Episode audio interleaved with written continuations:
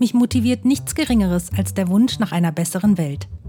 Joseph Beuys berühmtes Zitat Jeder Mensch ist ein Künstler steht dabei im Mittelpunkt meines künstlerisch-pädagogischen Sujets. Jeder Mensch kann und soll bewusster Gestalter seines Lebens sein. Wenn Kunst uns bewegt, bewegen wir uns auch. Mein Name ist Birgit Axler-Konitz.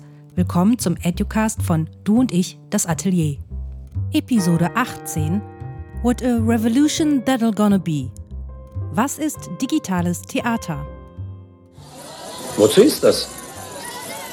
Das ist blaues Licht. Und was macht es? Es leuchtet blau. Bemerkenswerterweise konnte ich, obwohl wir seit über einem Jahr in dieser Situation leben, keinen deutschsprachigen Artikel dazu in der freien Enzyklopädie Wikipedia finden.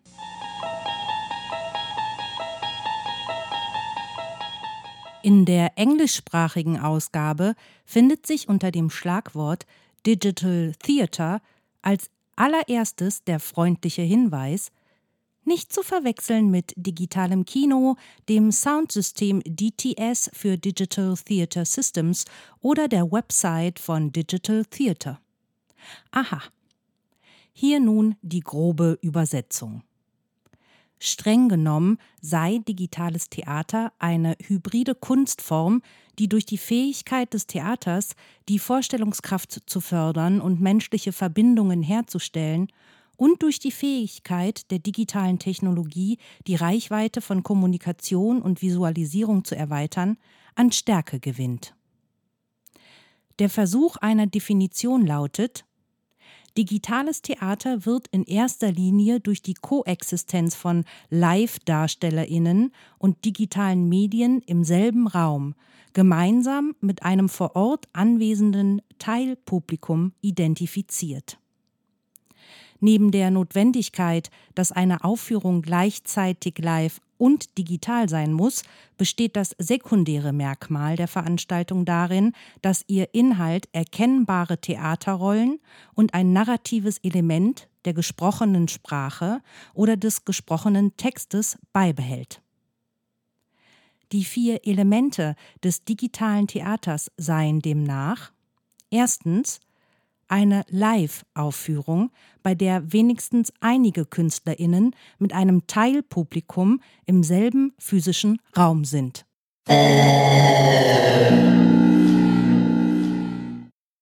Zweitens. Die Aufführung muss digitale Technologie als wesentlichen Bestandteil des primären künstlerischen Ereignisses verwenden. Drittens. Die Aufführung enthält nur begrenzte Ebenen der Interaktivität, da ihr Inhalt hauptsächlich von den Künstlerinnen für ein Publikum gestaltet wird. Viertens. Der Inhalt der Aufführung sollte entweder gesprochene Sprache oder Text enthalten, die eine Erzählung oder Geschichte darstellen können und sie von anderen Ereignissen unterscheiden, die eindeutig Tanz, bildende Kunst oder Musik sind.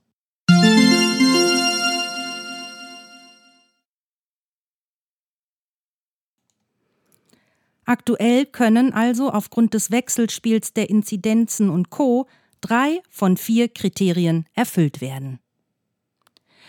Kritische Stimmen bemängeln, dass eine Inszenierung maßgeblich von der Beziehung zwischen jenen auf der Bühne und dem Publikum lebe. Diese ließe sich durch den Bildschirm hindurch einfach nicht vermitteln.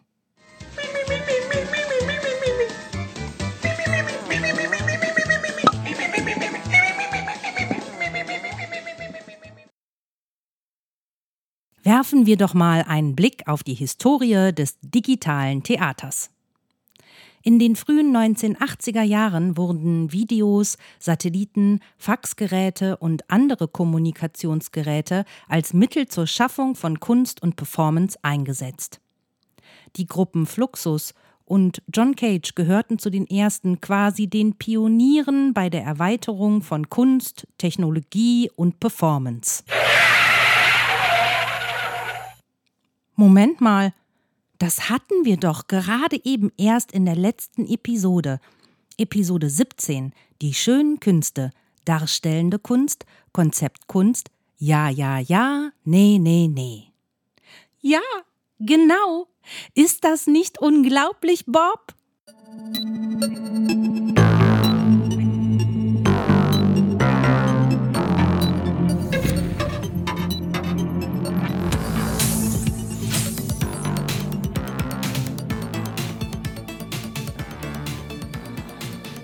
Mit dem Vormarsch sogenannter Personal Computers, kurz PCs, in den 1980er Jahren eröffneten sich auch gleichzeitig vollkommen neue Möglichkeiten und Wege der Darstellung und Kommunikation für Künstlerinnen und Künstler.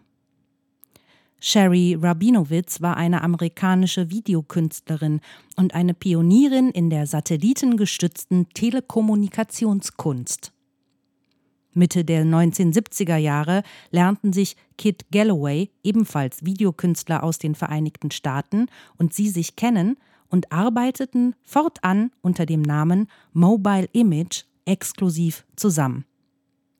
Sie waren in Santa Monica, Kalifornien, Mitbegründerin des Electronic Cafe International, eines Cafés, das gleichzeitig Networking Center als auch Performance- und Workshop-Raum sowie Kunstzentrum war.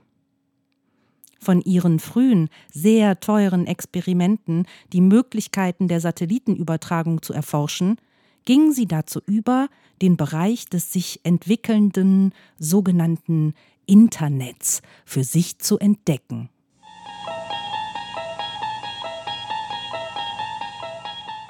Online-Communities wie The Well und interaktives Schreiben boten neue Modelle, Spielflächen und Experimentierfelder seiner oder ihrer eigenen künstlerischen Kreativität freien Lauf zu lassen.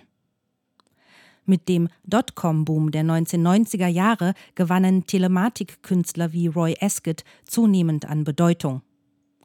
Der britische Künstler arbeitet mit Kybernetik und Telematik, zusammengesetzt aus Telekommunikation und Informatik, an einer technoethischen Kunst, die sich auf die Auswirkungen digitaler und Telekommunikationsnetze auf das Bewusstsein konzentriert. Theatergruppen wie George Coates Performance Works und Gertrude Steen Repertory Theatre gingen Partnerschaften mit Software- und Hardware-Unternehmen ein, die vom Technologieboom gefördert wurden. In Australien präsentierte Julie Martins Virtual Reality Theatre Anfang der 1990er Jahre Werke im Sydney Opera House mit ersten hybriden menschlich-digitalen Avataren. A Midsummer Night's Dream zeigte Augmented Reality Stage Sets, die von ihrer Firma entworfen und produziert wurden. Und, und, und, und, und. Moment mal, das hatten wir doch auch neulich erst. Episode 15 Die schönen Künste. Darstellende Kunst, Medienkunst, blieb, blieb. Ja, Genau. Ist das nicht unglaublich, Bob? Aber das Ganze fängt ja noch viel, viel früher an. Die Verwendung von mechanischen und projektiven Geräten für theatrale Unterhaltung reicht von mechanischen Geräten der griechischen Antike bis zur mittelalterlichen Zauberlaternen zurück. Die bedeutendsten Vorläufer des digitalen Theaters sind jedoch in den Werken des frühen 20. Jahrhunderts zu sehen. In den Ideen von Künstlern wie Edward Jordan Craig, Erwin Piscator und in begrenztem Maße Bertolt Brecht in ihrer gemeinsamen Arbeit über das epische Theater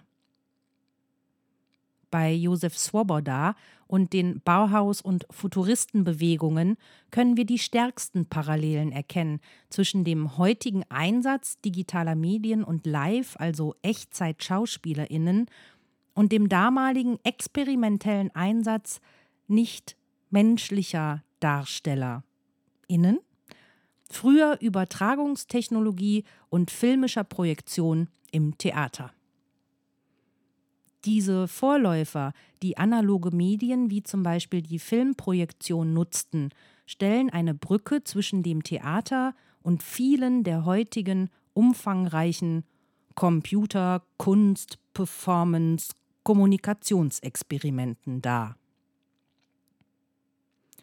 Die genannten historischen Beispiele von Theaterkünstlerinnen, die ihre jeweils aktuelle moderne Technologie in das Theater integrierten, stärken das Argument, dass theatrale Unterhaltung nicht entweder puristisch sein muss, indem sie nur live, also Echtzeit-SchauspielerInnen auf der Bühne einbezieht, oder von den dominierenden televisuellen Massenmedien konsumiert werden muss, sondern stattdessen von den Stärken beider Arten, beider Wege profitieren kann.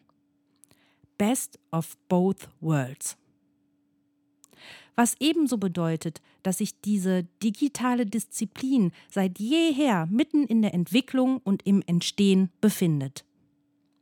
Die Losung sollte lauten Interdisziplinarität.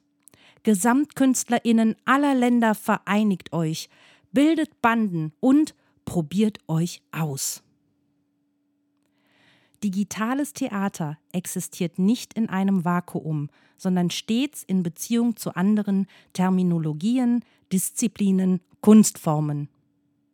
Es ist eine Art der digitalen Performance und kann viele Arten von Live, viele Arten von vermitteltem und vermittelndem Theater beherbergen, einschließlich Virtual Reality Theater und Computertheater. Es kann verschiedene, unterschiedlich intensive Stufen der Interaktivität mit dem Publikum bedeuten. Die Grenzen verschwimmen. Desktop Theater, bei dem animierte Computeravatare in Online-Chaträumen ohne mitwirkendes Publikum verwendet werden, wird zur übergeordneten Kategorie der digitalen Performance gezählt. Digitaler Tanz kann als digitales Theater identifiziert werden, wenn er Elemente einer Geschichte oder gesprochene Worte enthält. Und last not least die Cyberformance. Die Grundannahme lautet, solange jemand zuschaut, ist es Theater. A spielt, B guckt zu dann kann vollständig online kreiert und präsentiert werden. Für ein Online-Publikum, das durch das Internet via Computer von überall auf der Welt teilnehmen kann. Oder es kann einem vor Ort anwesenden Publikum präsentiert werden, zum Beispiel in einem physischen Theater oder einer Galerie, und einige oder alle Darstellerinnen treten online auf. Oder die Cyberformance kann eine Mischung aus allem sein, mit sowohl entferntem als auch nahem Publikum, mit sowohl entfernten als auch nahen DarstellerInnen. Was kann all das denn konkret sein? In der Episodenbeschreibung verlinke ich dir verschiedene weiterführende Links. Etwas zum Nachlesen Beispiele aus der aktuellen deutschsprachigen digitalen Theaterszene sowie Fundstücke historischer Dokumentation im Bewegtbild in der Reihenfolge der Erwähnung hier im Educast.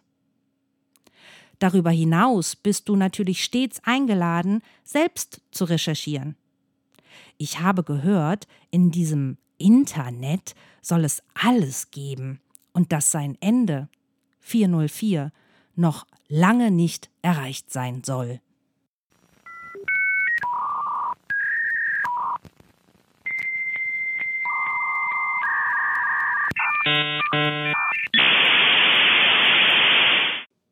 Erinnern wir uns an den Anfang dieser Episode.